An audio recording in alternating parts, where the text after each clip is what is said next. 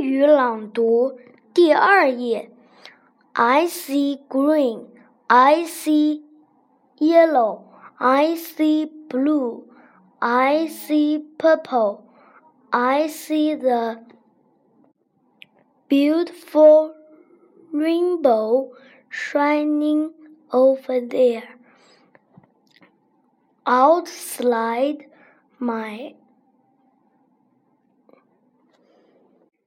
window, white, purple, pink, orange, brown, black.